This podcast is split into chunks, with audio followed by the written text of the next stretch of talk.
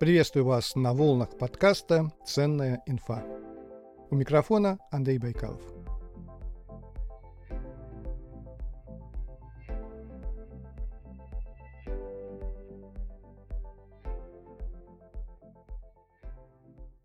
Сначала небольшое объявление о спонсоре выпуска. Это компания Onyx, которая выпускает замечательные ридеры Onyx Books.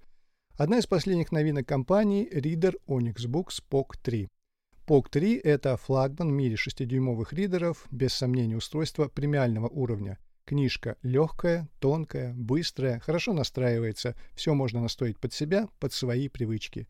Wi-Fi в наличии, Bluetooth в наличии, Google Play есть, Экран шикарный, Full HD, 1072 на 1448 точек, разрешение 300 ppi. В переводе с технического на русский язык это означает, что буквы без пикселей с полным ощущением книжного листа. Экран не бликует, а для чтения в темноте есть мягкая подсветка. Рекомендую к покупке, книга заслуживает того, чтобы стать вашим постоянным компаньоном.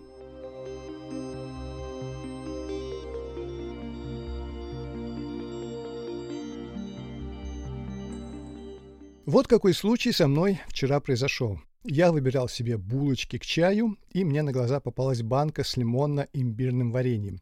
Я взял банку в руки, покрутил, почитал этикетку, подумал, что 118 рублей что-то уж слишком дешево за 250 грамм, и уже хотел положить банку с вареньем в корзину, как увидел надпись «ТУ». Ну, конечно, подумал я, поэтому и стоит так дешево, ведь варенье сделали не по ГОСТу, а по техническим условиям, ТУ, которое каждое предприятие может устанавливать самостоятельно. Поэтому и цена низкая. Чего они туда положили, известно только директору завода.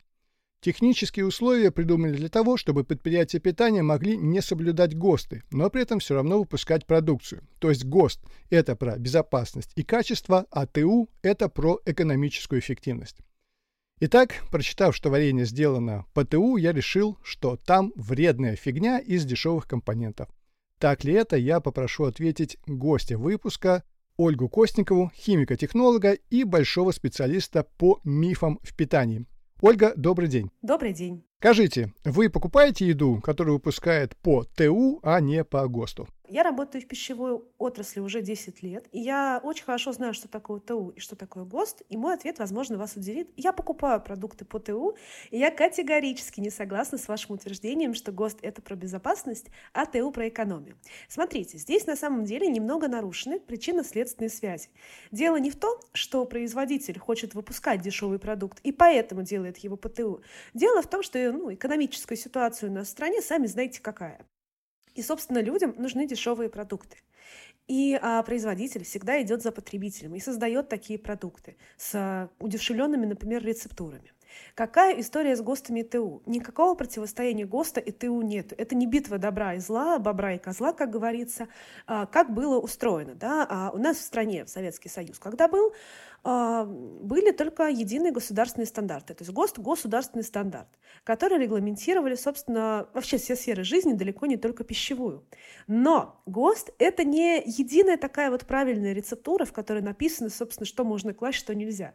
А, любой человек, который так думает, вот просто найдите время, откройте любой ГОСТ на колбасу, на варенье, на все что угодно и почитайте. Вы удивитесь, насколько это нудный, скучный документ, в котором а, перечислено огромное количество различных условий, которые должны соблюдаться, они достаточно общие, они опираются, в свою очередь, на другие ГОСТы, все они подчиняются техническим регламентам таможенного союза. Это такие у нас ну, единые, наверное, минимальные требования безопасности. И там, конечно же, что касается части состава, а там 13, 14, может быть, разных пунктов. А, и вот один из пунктов посвящен составу. Естественно, там не написано единая, верная, правильная рецептура. Ну, так не бывает, да, это какая-то наша иллюзия. Там прописан достаточно большой перечень пищевых ингредиентов, которые могут туда входить, начиная от основного сырья и заканчивая вспомогательными пищевыми добавками и прочим, прочим, прочим. А также а, теми веществами, которые могут использоваться там, в виде упаковки, например, там, если касается это колбас.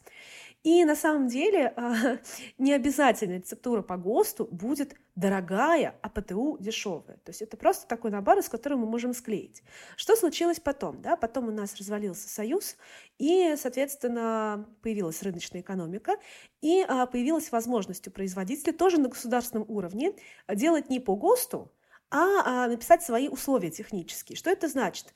На самом деле технические условия – это не бумажка, в которой написано «положите лапки совы полярные, да, кусочек хвоста единорога, чуть-чуть сушеных тараканов, и вот вам будет такая плохая дешевая рецептура». Нет, конечно же. Во-первых, ТУ – это строгий документ. И есть ГОСТ на написание ТУ, чтобы вы понимали, да, это очень многим выносит мозг. У ТО такая же структура, как у ГОСТа. Также прописываются условия транспортировки, маркировки, на что опирается этот ГОСТ, многое-многое другое. И в разделе, который касается состава, написано также список ингредиентов, которые могут быть. И я не могу сказать, что ингредиенты в ТУ, например, как-то отличаются от ГОСТов. В ГОСТах встречаются и пищевые добавки, которые способствуют э, удешевлению рецептуры, и множество разного сырья, которое кажется таким, ну, не совсем логичным, а там, э, кожа буйволов в составе колбасы по ГОСТу 82 года, да, казалось бы, кожа буйволов, что происходит, да, или какой-нибудь... Это там... шутка, нет? Нет, это не шутка, это серьезно, то есть э, ГОСТ на колбасы советские, если посмотреть, там есть фосфаты, нитрит, э, сырье, э, субпродукты, кровь и кровяные продукты. Это все есть, но люди об этом не знают. То есть у нас есть иллюзия, что ГОСТ это хорошо, а ТУ это плохо. А зачем вообще создавать ТУ? Почему нельзя по ГОСТу? Ну вот давайте приведу такой пример. Давайте представим, что нам нужно сделать некие пряники, а, которые должны выдержать длительный срок хранения в газомодифицированной среде и, например, а, храниться полгода да, и не высохнуть. И представим, что в ГОСТе не прописана возможность положить такое вещество, которое будет служить влагоудерживающим агентом. Что это такое? То есть если мы хотим срок годности дольше хлебобулочному изделию, нам нужно связать воду, которая в нем есть, потому что оно будет портиться и черстветь из-за того, что вода выходит. А если вода, ну, высыхает просто. Если вода, например, будет связана, ну, глицерином, это пищевая добавка, разрешенная во всех странах мира, не пугаемся абсолютно. Глицерин в состав любого жира входит у нас, и мы с вами его регулярно потребляем. И вот, допустим, гости, ну, не прописано в свое время, не написали глицерин этот, ну, потому что, не знаю, ГОСТ писали там в 70-х годах, и особо с тех пор там, ну, не сильно, да, что-то поменяли. Хотя ГОСТы регулярно тоже пересматриваются, делают вот более современные ГОСТы. А мы хотим это добавить. Или какой-то новый интересный ингредиент. Либо, например, мы не дотягиваем по содержанию а, белка, потому что, например, а, в гости в твороге костовском там должно быть определенное количество белка, а мы чуть-чуть не дотягиваем, у нас его меньше. Незначительно но не дотягиваем. Что поделать, да, там в силу разных причин. Мы пишем технические условия, и здесь мы вольны делать, как мы хотим. То есть нас контролирует не государство, которое, ну, честно, оно не то, что контролирует, оно дает какой-то вот базовый список, и порой, когда читаю ГОСТ, я понимаю, что возможно, возможно. Э, какие-то вещи писали люди далекие от пищевой индустрии, скорее такие бюрократы, да, то есть как в любом документе всегда есть какие-то и несостыковки, и э, определенная устаревшесть э, понятий, и поэтому э, в ТУ нет ничего плохого. Да, действительно, ТУ является закрытым документом, да, производители его не раскрывают, но в ТУ нельзя прописать что-то такое, что противоречит минимальным требованиям безопасности.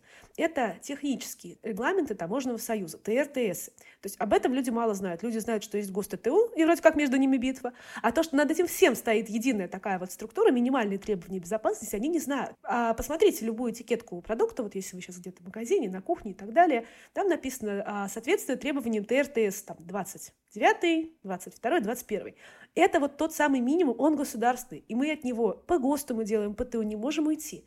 И там как раз-таки прописываются самые важные параметры безопасности. Это количество микроорганизмов, да, желательных, нежелательных. Это остатки тяжелых металлов многое-многое другое. И то есть, ну, не надо э, противопоставлять одно другому. И то, и то имеет право быть. И э, никаких запрещенных ингредиентов, да, там, вредных, опасных и так далее в ТУ, ну, не будет. Хорошо, а расскажите, как вы э, читаете этикетки на продуктах, когда приходите в магазин? Вот с ТУ, с ГОСТом э, разобрались. Далее, что еще надо прочитать на этикетке, чтобы понять, хороший перед вами продукт или не очень? Вот лично вы на что обращаете внимание? Когда люди читают состав, они, как правило, обращают внимание абсолютно не на то, что важно. То есть читать этикетку пищевого продукта тоже, как говорится, надо уметь. Что делаю я, как человек, который работал на пищевых предприятиях, знает хорошо их регламенты, их внутреннюю жизнь? Я смотрю, конечно же, в составе не на то, сколько там слов, много или мало. То есть я прекрасно знаю, что э, количество слов в составе и его длина никак не коррелируют с пользой или вредом. Не бывает такого, что короткий состав – это хорошо, а плохой непременно плохо. Да? То есть это не такая прямая зависимость, и ее в голове надо разрушить. И, конечно же, я не буду цепляться за количество там Е-добавок или там за вид жира. Мне намного более важно, как я уже сказала, а, собственно, насколько этот продукт соответствует критериям адекватного питания. То есть сколько там а, добавленных сахаров, да, потому что мы должны а, сокращать их количество в нашем рационе. Это не я придумала, собственно, а, клинические рекомендации по питанию разных стран, Всемирная организация здравоохранения, и, в общем-то, все это знают. Я смотрю, сколько там жиров, насыщенных, ненасыщенных. Да? Благо, я могу определить, э, собственно, там, понимаю, что кокосовый жир, например, состоит из 90% насыщенных жиров, а пальмовое масло из 50% насыщенных, 50% ненасыщенных жиров. Я смотрю также на содержание белка, потому что большинство людей, в том числе я, э, часто не доедают белка. То есть мы едим больше жиров, больше углеводов, а с белком бывают проблемы. Я смотрю на содержание клетчатки, это тоже важно. Клетчатка безумно важна нашему организму. Это такая подкормка для нашего микробиома. Ну и по возможности там смотрю какие-то еще другие нюансы, которые мне важны, а там, если там витамины, нет ли витамин, например, а, больше люблю витаминизированное молоко, но его у нас практически сейчас нет, раньше было, и это тоже здоровая, хорошая практика, витаминизированное витамином D молоко. А, я также смотрю а, на производителя, но это такая моя личная фишка, потому что все-таки многих производителей я знаю лично и много где была. Но нет такого, чтобы я кого-то прям откладывала и знала, что там какая-то жуткая антисанитария и так далее. Здесь на самом деле достаточно простой принцип, которым могут пользоваться люди, которые не ездят по пищевым предприятиям и не знают внутреннюю кухню. Как правило, все-таки чем крупнее производитель, тем более высокие стандарты качества. Зарубежные компании в этом плане а, не то что лучше, они более тщательно и чаще соблюдают э, высокие стандарты качества, чем российские. Как сейчас будет очень сложно сказать, но все-таки у нас много кто остался на рынке, поэтому а, если у меня стоит выбор купить, а, не знаю, от no-name производителя, особенно там с какой-нибудь очень кривой этикеткой, на которой половина непонятно, что написано, особенно такое вот грешат вот на рынках, на развалах, да, в маленьких ларечках, либо что-то более проверенное, я, скорее всего, возьму что-то более проверенное, ну, опять же, из таких соображений предосторожности. Я также смотрю на калорийность, но я понимаю, что не все считают калории, и не всем это нужно. Ну, то есть, чтобы понимать, что, грубо говоря, вот этой печеньки там или чего-то еще, ну, стоит есть поменьше, потому что она очень-очень калорийная. Вот, собственно, базовые принципы. Можно еще смотреть на срок годности, но мне кажется, это такая банальность, которую наши слушатели наверняка знают, что, в общем-то, сроки годности не просто так написаны, да, и порой не стоит за них а расскажите, кстати, вот, например, часто же бывает, что когда срок годности подходит к концу, продавец снижает цену. И вроде бы выгодно купить. С другой стороны, смотришь, ну там уже тот же какой-нибудь йогурт, там три дня до, до окончания срока годности, а вообще срок годности был у него, допустим, полгода. И вот за три дня снижают цену. И ты думаешь, ну так, так, наверное, так все уже, что ж там покупать-то? Три дня всего осталось. Или куриное мясо, вот тоже, не знаю, грудка лежит там в запакованном виде, такая там, насколько я понимаю, как это правильно сказать, какая-то газовая атмосфера. среда, и, все верно. Да, и 14 дней, вот она, срок годности 14 дней. Там за 1-2 дня тоже цена падает на 50%. Вроде бы внешне так смотришь, вроде все нормально, розовенькая лежит, красивая. Так подумаешь, что уже почти две недели пролежала, да ну ее. Здесь нужно вообще разобраться, какие бывают сроки годности, от чего они зависят, кто их устанавливает и что в этой сфере происходит. Сроки годности у нас э, традиционно делятся на три категории. Первое – это особый скоропорт. Это, вот, ну, например, салаты в кулинарии, а, фастфуд. Сюда же тоже относятся и различные кафешки. Это все, что вот практически должно быть съедено там, за 24-48 часов. Что действительно может испортиться, там, в том числе какие-то майонезные салаты, сладости а, на креме белковом жировом и прочее. Есть у нас с вами просто скоропорт. Это, по сути, все, что лежит у нас в холодильнике. Колбасы, сыры, молочные, йогурты, мясо, рыба и так далее, и так далее. Все, что требует температурного режима и все, что не лежит годами, десятилетиями и так далее. И есть так называемый нескоропорт. Это сухие продукты, и мы вот уже вначале поговорили, что срок годности во многом зависит от того, какая активность воды в продукте. Если воды в продукте много, вода активная, это хорошая среда для размножения микроорганизмов. Они радостно резвятся в этой воде, это питательная для них среда, размножаются, и мы видим признаки порчи. А в очень сухих продуктах а, неподходящие условия для бактерий, там очень низкая активность воды, влажность, ну, в частности, например, чаи, кофе, крупы, макароны, все, что вот у нас с вами лежит на обычной полке, не в холодильнике и годами хранится. Мед тот же самый, в котором, например, очень высокое содержание сахара, настолько, что, в общем-то, там тоже бактериям совершенно нечего делать, они там не выживают. Соленые продукты, а, какие-то соленья и прочее, прочее, там в уксусе сделанные. А, что касается того, как устанавливают сроки годности. Срок годности устанавливается только производителем. Это ответственность только его. Да? Никакое там государство не подскажет, ни какие-нибудь там, не знаю, торговые сети не выставят свои претензии. Только сам производитель знает. То есть как, как делают компании. Мы разрабатываем новый продукт, а, утвердили рецептуру и а, кладем его на так называемую вылежку. Например, если это какой-нибудь там, не знаю, суп э, быстрого приготовления, да, или, например, ну, печеньки, опять же, какие-то. А, мы смотрим, за какое время начал он портиться. Мы понимаем, что есть некоторые такие средние сроки годности, они также прописаны в Санпине, они рекомендуемые, но мы можем их сделать больше или меньше в зависимости от того, что происходит с нашим продуктом. Бывают камеры искусственного старения продуктов, когда мы создаем, ну, не можем ждать несколько лет, да, например, выпуская новые продукты. Это вообще можно, и бизнес может закрыться, и вообще все что угодно может произойти. А, есть камера вот этого самого искусственного старения, где поддерживается нужная температура, влага, другие условий, и мы видим, собственно, в какой момент продукт начинает быть негодным. И также можно сдать лабораторию, лаборатория тоже определяет и устанавливает сроки годности. И на самом деле сроки годности а, чаще всего даются с небольшим запасом. Например, мы понимаем, что наш йогурт а, пролежит там, 21 сутки. Но это не значит, что на 22 сутки он резко превратился в склизкую жижу с глазами, разумную, которая начала говорить захватывать нас. А здесь все-таки очень сильно зависит от категории продукта. Опять же, что касается мяса. Вот вы правильный пример совершенно привели с э, курицей, которая лежит 14 дней. А, в теплое время года, особенно в жару, когда вот эти все шашлыки и прочее, мясо, к сожалению, очень быстро портится в силу того, что, а, возможно, в магазине оно не выдерживает нужный вот этот вот температурный режим, да, когда у нас там рефрижераторы, грубо говоря, ломаются в холодильнике, и там должна быть температура плюс 2 плюс 4, а она там плюс 8, ну, в силу того, что просто не тянет оборудование. Либо все-таки в саму жару произошло какое-то нарушение, да, пошла микробиологическая порча, поэтому, опять же, в теплое время года а, стоит ориентироваться четко на те сроки, которые прописаны производителем, и не рисковать. Да? То есть э, никто вам не даст гарантии, что вы съели там условно это мясо на 15 день и не отравитесь. А даже предъявить будет некому. Ладно бы вы еще отравили 113 день или 14, но здесь уже дальше, как только закончился срок годности, заканчивается ответственность производителя, начинается ваша.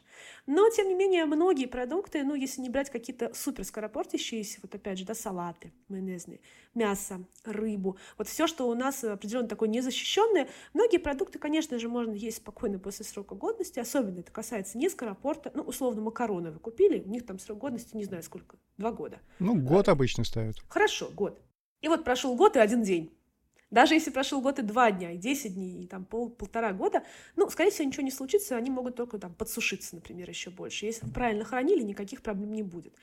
А, поэтому здесь нужно быть аккуратным. С одной стороны, не думать, что сразу после срока годности продукт стал каким-то супер негодным, но с другой стороны, понимать, что здесь уже заканчиваются гарантии, и вы берете ответственность на себя. Я, как параноик, не ем ничего после срока годности, если только я не вижу, что действительно это, во-первых, не очень портящийся продукт, а во-вторых, с ним все в порядке. Но у меня есть такая любимая история, я же веду несколько блогов в соцсетях, не скажем каких, многие запрещенные, и а, мне очень часто присылают фотографии в директ, какой-то еды, пишет Оля, мне можно это есть. Я не умею по фото определять, кому что можно есть, поэтому, ребят, давайте ориентироваться на сроки годности все-таки. Ну хорошо, вот тогда мы немножко, а, немножко разобрались с качеством питания, с качеством продуктов. Я бы хотел задать несколько вопросов о здоровом питании. Король Карл III каждое утро начинает с завтрака, вот, а, в который входят ростки пшеницы с медом. Это он ест в обычный день, это его обычный завтрак постоянный. А если это выходной день, по выходным у него сырная яичница по рецепту поваров Кларенс-хауса. Как вы оцениваете завтрак короля? Ну, давайте понимать, что все-таки, конечно, это все маркетинг. Ну, мы не знаем, что ест король, а даже если он ест это, мы не знаем общий его рацион. На здоровье человека, и здесь я сейчас буду супер нудный, буду говорить банальнейшие, скучные вещи, никаких откровений не ждите, все-таки на наше здоровье влияет далеко не только наш рацион, но и условия, в которых мы живем, наши вредные привычки или их отсутствие, окружающая среда, экологическая обстановка, наследственность, профилактика заболеваний или имеющиеся заболевания. Я предполагаю, что у короля Карла III у него намного больше соответствующих условий для того, чтобы прожить долго. Плюс они еще все долгожители, насколько я знаю, в королевской семье. Ну, то есть, если мы с вами тоже будем есть проростки пшеницы с медом, не факт, и сырную яичницу, не факт, что мы проживем так же хорошо и замечательно, как король. Что касается полезных продуктов, в принципе, человек может есть все, что ему нравится. Вот такая банальщина, да, и это не лично мое мнение, это подтверждают, в общем-то, врачи. Но какая история? А, мы должны в целом стремиться к здоровому, адекватному, разнообразному рациону. И когда я говорю все, что угодно, это не значит, что утром булочка, днем пицца, вечером виски с колой и заеденные чипсами. Да? То есть это нездоровый, неадекватный рацион. В рационе должны быть белки, жиры, углеводы. Да? Углеводов добавленных не очень много, то, о чем я говорила, 5-10%. А, свежие овощи и фрукты, 5 порций в день. Такая вот классическая, опять же, история. Не я сказала это. А, клинические рекомендации, ВОЗ и все такое прочее. И в целом, если нам нравятся какие-то вот такие, знаете, сейчас очень модные всевозможные зожные штуки, а там пророщенные ростки пшеницы, замоченные в том-то, том-то, ну, ничего страшного в этом нету. Нравится – ешьте. Не нравится – не гоняйте за суперфудами, да, следите за тем, чтобы у вас было достаточно клетчатки, белка, ненасыщенных жиров, которые можно получить из самой там обычной рыбы, орехов, авокадо и все такое прочее. И э, ну, не уповайте слишком сильно на то, что какие-то там э, волшебные ингредиенты внезапно оздоровят вас. То есть питание это здорово, это классно, да, за ним стоит а, последить и посмотреть, да, может быть, убрать какие-то... Не то, что убрать, да, смотрите, я все-таки не нутрициолог, никакого права раздавать вам советы, как питаться я не могу. Я могу сказать, как а, рекомендовано в научном сообществе, как делаю я.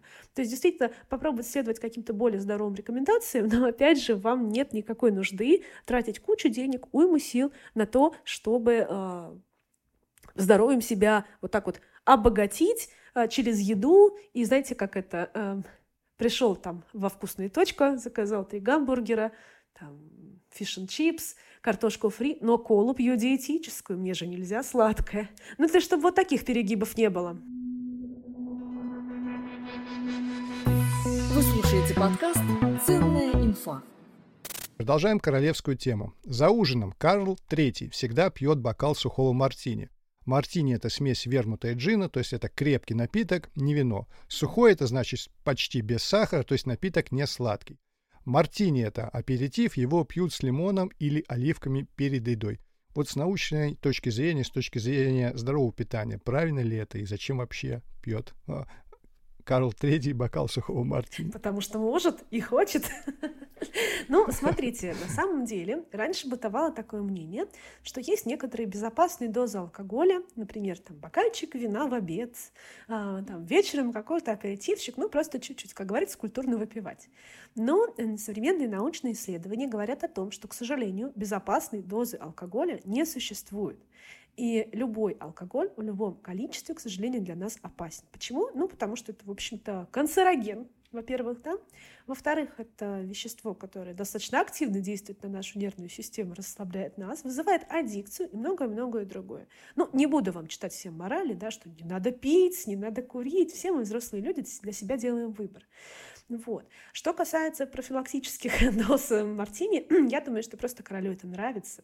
И давайте так, у всех у нас есть слабости. Мы понимаем, что нет безопасных доз алкоголя, и лучше не пить, но кто из нас без греха, пусть первый бросит меня бокальчиком. Угу. Ну вот королева Елизавета II все-таки тоже пила а, мартини, сухой мартини за ужином и дожила до 96 лет.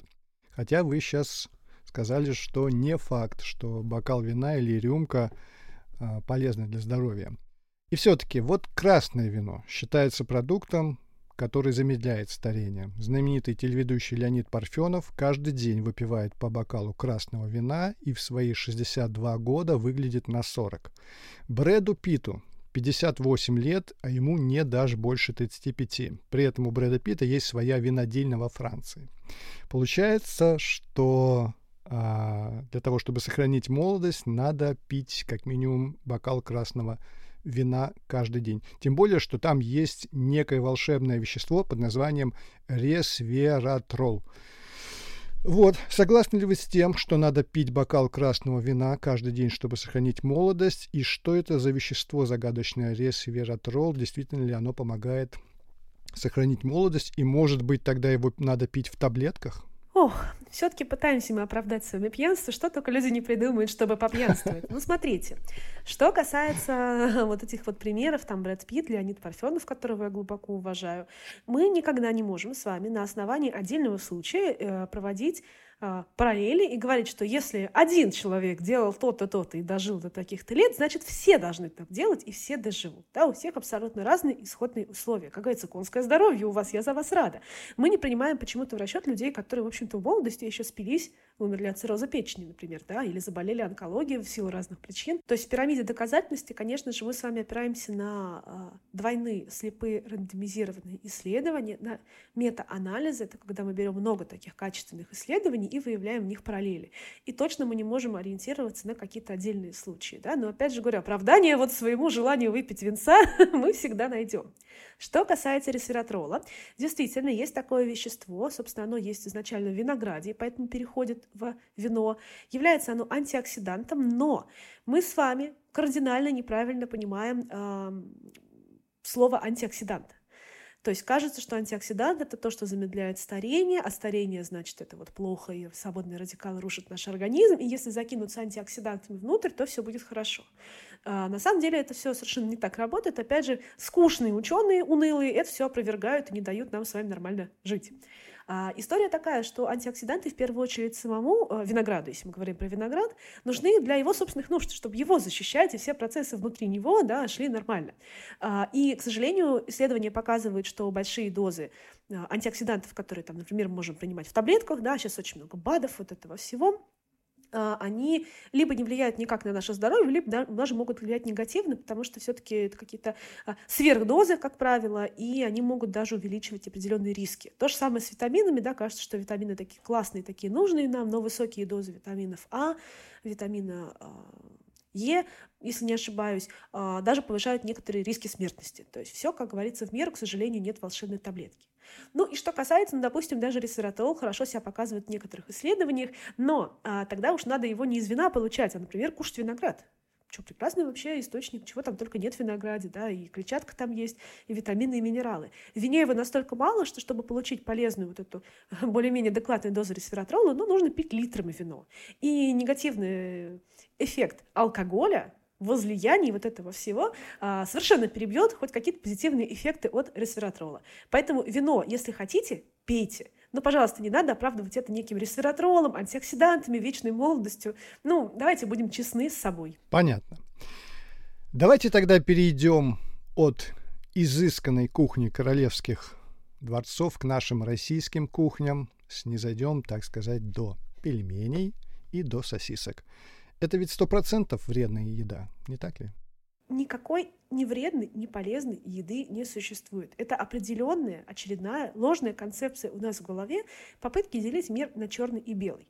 Плохая еда – это, например, испорченная еда или зараженная чем-то, да, или еда, которую вы украли. Вот это, наверное, не очень хорошая еда.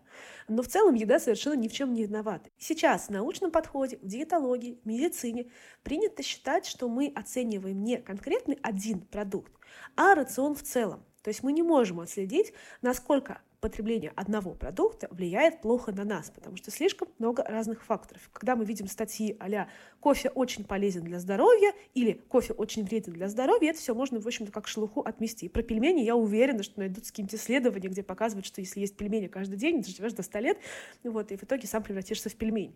Нет, мы оцениваем все-таки с вами рацион, его разнообразие, адекватность, его соответствие нашим энергетическим потребностям, потому что даже если питаться супер здорово, опять же, ростками пшеницы, авокадо и все такие прочее, но переедать калорий вы будете, э, у вас будет повышаться вес. Ну вот и все, да, повышенный вес там влечет за собой уже свои риски. И также мы смотрим на а, именно рационы. Вообще диеты в современной диетологии в науке не признаются. А, мы говорим о рационах. Например, средиземноморский рацион, о котором очень много сейчас говорят, он очень популярен, об этом можно почитать. Он как раз-таки вот, ну, такой вариант а, адекватного разнообразного рациона. Много овощей, много фруктов, рыба, вот это все. Ну, слушайте, мы с вами не живем на Средиземноморском побережье, и мало кто так питается. Если мы можем так делать, это здорово. Если нет, то нет. Что касается отдельных продуктов, вот этих вот вредных, смотрите, даже в самом здоровом рационе, сбалансированном, адекватном и так далее, могут быть определенные погрешности в питании, ну, например, даже не будем сейчас про пельмени, сосиски, а, например, колбаски нам захотелось какой-нибудь супер острый, супер соленый, да еще там с перчиком каким-нибудь, еще пивком запить, и вот это все. Сейчас наши слушатели, наверное, пробудят появится желание куда-то бежать к холодильнику. Это нормально, если это не ваш ежедневный э, рацион, если вы не питаетесь только пельменями, пусть даже самыми хорошими, самыми дорогими, которые только нашли в магазине. Не питайтесь только сосисками. Вы помните, что сосиска – это деликатес, это не мясо. Хотим мясо, ребята, идем и покупаем мясо. То есть не надо этих иллюзий. Сосиска, естественно, это изделие мясное, да, в котором процент мяса может быть совершенно разным, и его едят не для этого. Кроме того, они соленые, да, соли много нам тоже не стоит. Но есть, одним словом, надо оценивать не конкретные продукты, а рацион. И в нем, естественно, могут быть погрешности. В конце концов, знаете ли, все мы любим э, пельмени, да, вот вроде как и говорят, что надо есть там здорово, правильно, каши пророщенные ростки, но если вы не мыслите свою жизнь без пельмешек или без там, сосиски какой-то с яичницей по утрам, например, да, учитывая, что рацион у вас в целом адекватный, нормальный, вы там едите мясо, едите рыбу, вы активны физически, у вас есть а, аэробная, анаэробная активность и многое-многое другое. Не курите, не пьете, не нервничаете, не спите, то вам ничего с этого не будет. Поэтому это очень сложный вопрос, и очень хочется людям свести все до каких-то простых истин, типа это ешь, это не ешь, сюда ходи, сюда не ходи. 10 плохих продуктов, 10 хороших продуктов. Так оно не работает. Человек, наверное, по-другому не может. Ему нужно всегда, чтобы была какая-то конкретика. Вот, кстати, что вы думаете об этом продукте? Я вам сейчас зачитаю, а потом спрошу, догадаетесь ли вы или нет. Для поправки здоровья лиц, имеющих подорванное здоровье в результате гражданской войны и пострадавших от произвола царского режима. Догадались, что это за продукты, как он называется? Да, это докторская колбаса. Ну, то есть она полезная, правильно? Ну, смотрите, это же тоже то, что вы прочитали, вот эта советская такая агитация, это тоже определенный маркетинг. А колбасу действительно да, создавали для того, чтобы поправить здоровье бедных, подорванных крестьян царским режимом и капитализмом. И действительно, на тот момент она была достаточно жирная, достаточно высокобелковая, нажористая. То есть это достаточно такой простой продукт, ну, хотел сказать, вспомните, но мы с вами не вспомним, нас не было там, условно, в 30-е годы, когда создавалась докторская колбаса Микояном. А, ну, а, тому времени продукт отвечал своим требованиям. Да? Опять же, не может быть а, единственным источником там, мяса в нашем рационе. Опять же, мы должны понимать, что все-таки у нас а, переработанные продукты, к сожалению, считаются фактором риска колоректального рака. Но это если мы употребляем их на протяжении всей нашей жизни – всегда, всегда, всегда, да, и не балансируем это теми же самыми свежими овощами и фруктами, клетчаткой и многим-многим другим. То есть э, я ухожу всегда от вопросов, это правильно или неправильно, это можно или нельзя. Я считаю, что все мы взрослые люди должны понимать, что мир немножко более сложный, чем вот эти самые инструкции. Что касается того, что вы говорите, что человеку нужны ориентиры, они нужны, наверное, во-первых, там, где у людей ну, не хватает знаний определенных, и там, где порой не бывает критического мышления. То есть все-таки критическое мышление нужно качать, и тогда не нужны будут бесконечные инструкции, что можно, а что нельзя. Я тут недавно видела статью 30 продуктов, которые нельзя женщине после 30 лет. Я, мне 33, я так очень серьезно задумалась, думаю, господи, что же происходит? Ровно в 29 еще можно было, а как тридцаточка-то мне исполнилось, все, выкинула. То есть это, конечно, серьезное упрощение, от них вообще стоит уходить не только в еде, а вообще везде, в любой сфере жизни. Хорошо. Самая вредная еда с точки зрения химико-технолога какая? Вы снова пытаетесь меня вывести на этот ответ. Я вам снова скажу, что нет еды вредной или полезной. Но я понимаю, что люди вкладывают в понятие «вредная еда». Как правило, подразумевается что-то либо очень сладкое, либо очень соленые, очень жирные, такое во фритюре жареное, да, вот сейчас сразу какой-то фастфуд вспоминается. Если есть целыми днями жирное, сладкое, соленое, перченое, жареное, то, наверное, нам с вами будет не очень хорошо, и действительно такой рацион нанесет долгосрочной перспективы вред организму э, во все, на всех уровнях. Но повторюсь, что чаще всего никто так не питается. А кто так питается одним фастфудом, одним жирным, жареным, соленым, а та вам. Оля Косникова говорит, чтобы вы так не делали. И читали клинические рекомендации по питанию. К сожалению, а, российские рекомендации достаточно такие скудные, да, я в этом плане всегда отправляю либо к специалистам, да, сходить наладить питание, либо просто почитать э, какие-то иностранные источники, британские, американские, канадские рекомендации по питанию, они все примерно одинаковые, про какие-то общие базы говорят. И вот это будет лучший ваш источник. Не верить каким-то людям, которые что-то говорят, не верить авторитетам, э, модным листовкам тем более, которые рассказывают, как надо питаться и как не надо. Не верить статьям 30 продуктов, которые вам нельзя после 30. Это, я думаю, каждый год, что ли, продуктов будет больше, 31 продукт после 31, 50 после 50, ужас. Вот, то есть все очень банально и просто. Не нужно а, быть в этом экспертом. Просто почитайте клинические рекомендации по питанию. Это не закрытая информация. Вы слушаете подкаст «Ценная инфа». Вы сегодня уже говорили про средиземноморскую диету, а можете назвать это, это хорошая диета, вот средиземноморская, и заодно тогда скажите, какая худшая диета в мире, на ваш взгляд? Любая диета – это ограничения, которые ведут к последующим срывам. Это абсолютно тоже ну, биологически для нас нормальный механизм, когда что-то тебе не разрешают, не позволяют, ты потом до этого дорываешься. И эффект йо-йо, так называемый, когда вес после диеты сначала снижается, а потом повышается, и каждый раз вот эти качели происходят, а, он связан именно с этим. Кроме того, это достаточно негативно влияет на психику и может привести к расстройствам пищевого поведения, которые из всех а, заболеваний такого толка являются самыми опасными ну, в плане даже смертности. Это суициды, это истощение, это многие-многие другие проблемы. То есть а, забыли слово диета, мы говорим рацион. И средиземноморская диета, на самом деле ее правильнее называть средиземноморским рационом. Я, естественно, тепло отношусь а, к такому типу питания – потому что он такой, знаете, вот как будто бы я сижу где-то в Греции, у себя в домике, у меня у ног плещется море, и вот я такая все ем здоровую, правильную, полезную еду. Но нужно понимать, что наши реалии несколько не таковы, как на Средиземноморье, возможно, прямо-таки четко следовать этому не стоит. Даже если мы вводим в рацион парочку классных продуктов, овощи, фрукты, ягоды, поменьше там сахара, побольше сложных углеводов, поменьше простых, это уже хорошо. И это уже правильно и с любовью и заботой о себе. В первую очередь нужно не а, худеть, толстеть, что-то там еще, да, у всех свои цели. Не обязательно, кстати, все хотят похудеть, некоторые хотят набрать вес, это тоже нормально. А, тут нужно а, из любви к себе выходить, а не из того, чтобы а, себя как-то перекроить и соответствовать. Я тоже сейчас немножко залезаю не на свою территорию принятия себя, любви и всего прочего, но действительно диеты очень губительны для нашего организма, для нашей психики. И наша зацикленность на питании меня невероятно как-то расстраивает. Почему, собственно, я начала рассказывать про то, как сделана еда, а, что происходит на пищевых предприятиях, потому что увидела, сколько тревоги связано с пищей.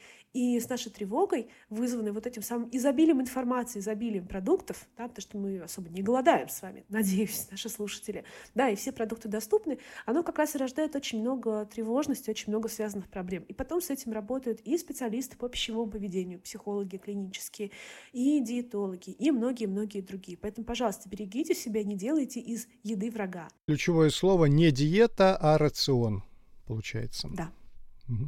Мы с вами беседуем уже почти 55 минут, и, наверное, я задам тогда два последних вопроса, чтобы мы уложились ровно в 60 минут. У нас получился чистый час э, разговорного времени. Давайте все-таки еще раз вернемся к монаршим особам. Король Карл III является фанатом интервального голодания, он никогда не обедает, он только завтракает и ужинает. Интервальное голодание Карл III практикует с 1972 года, то есть есть уже 50 лет. На ваш взгляд, в чем польза интервального голодания? Если уж не получается садиться на диету, да и не нужно садиться на диету, может быть, использовать метод короля? Да, Карл III живет очень интересной жизнью. Я сегодня узнала о нем столько, сколько за всю жизнь не слышала. ну, давайте посмотрим, что об этом опять же говорит наука. Потому что наука изучала, в общем-то, все эти диеты, все эти типы голодания. А смысл интервального голодания, в общем-то, в том, что вы а, при дефиците калорий получаете там снижение веса, определенный там эффект для своего организма. То есть можно эти калории не а, съедать там одновременно или в 2-3 приема пищи, а разделять вот такими ритуалами, а там 6 часов едим, 8 не едим, 16 едим, 8 не едим. Если на выходе у нас получается дефицит калорий, вес снижается. Если на выходе получается профицит калорий, вес повышается. Зависит также от качества рациона. Знаете ли, если сидеть на интервальном голодании на бургерах, ну, это одна, наверное, история, да, если одна будет там жирная жареная пища. Если разнообразный рацион, то совершенно другая. Глобального смысла в этом нету, если вам это подходит и нравится, если это не вызывает у вас дополнительной тревожности, нервозности, то почему нет? Но нужно понимать, что дело не в том, что есть какие-то волшебные часы, когда организм правильно работает, и когда неправильно, и вот, мол, после еды нужно дать организму отдохнуть, а то он так устает. Это не так. Это то же самое, что думать, что нашему сердцу нужно дать отдохнуть, чтобы оно остановилось, так сказать, передохнуло, и как в песне «Сплена» снова пошло. А, нет, конечно же, это так не работает. Но вот повторюсь, для меня кажется безумно важным, чтобы вот эти все ритуалы и заморочки не превращались именно в проблему такого ментального плана, рано. То есть если вас доводит просто до трясучки вот эта необходимость соблюдать или, например, выбиваете из этого графика интервального питания, то, возможно, проблема не столько в питании, сколько в обсессивно-компульсивном расстройстве. И нужно с ним работать и, может быть, э, перестать себя в этом плане мучить. Но, скажем так, какого-то прям уж вреда, насколько я знаю, а, у интервального голодания да, нету, потому что, ну, по сути, человек питается так, как питается, да, по каким-то своим часам. Ритуалы безумно важны для нашей психики, и людям, конечно же, хочется им следовать. Кажется, что вот если сделаешь все правильно, перевернешься три раза вокруг своей оси, плюнешь через плечо, то все будет хорошо. Но я бы отнеслась бы к этому, опять же, критически. Я не поддерживаю. Король Карл III стал сегодня третьим участником нашей беседы. И в заключении такой вопрос. Вот ваши топ-3, топ-5 советов по организации здорового питания для обычного человека, не короля Карла III. Хотя, может быть, вы и королю дадите какие-нибудь советы. Ну, представьте, Ольга Костникова, советник по питанию короля Карла III. Звучит? Вам нравится? Звучит, но надеюсь, он за это хорошо платит. Буду иногентом. Слушайте, да, потому что меня будут спонсировать иностранные так сказать, товарищи. Ну, смотрите, я, в принципе, уже все сказала, здесь нет никаких секретов. Вот все, что рассказывают про здоровое питание, скучные врачи, которые не продают вам уникальные методики, а, авторские, это все, в общем-то, и работает, да?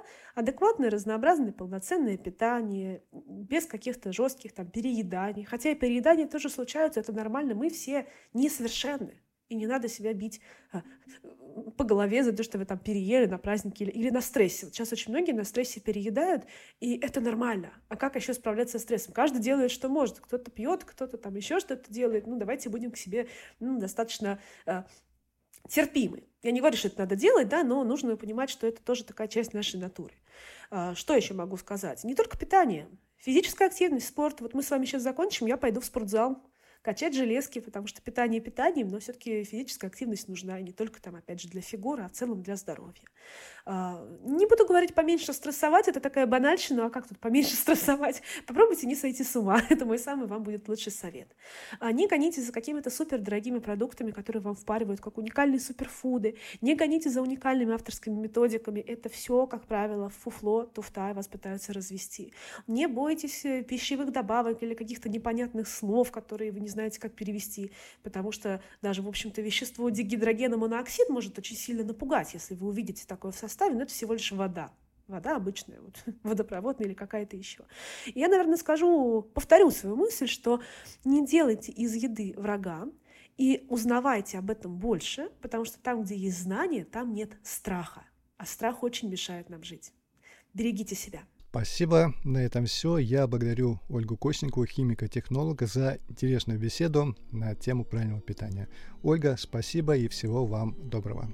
Спасибо. Напомню, что вы можете стать резидентом подкаста на Boosty. За небольшой ежемесячный донат резиденты подкаста получают бесплатные книги от издательств Альпины или Мифа, промокоды на популярные сервисы, такие как ОККО Спорт, Яндекс Музыка и другие, а также специальные предложения от героев подкаста. Ссылка в описании. Заходите и становитесь резидентами подкаста. Всем удачи! Не забывайте, что сегодня хороший день для хорошего дня. Не нужно ждать понедельника, чтобы начать что-то делать. Начните сегодня. До встречи на просторах интернета. С вами был Андрей Байкалов.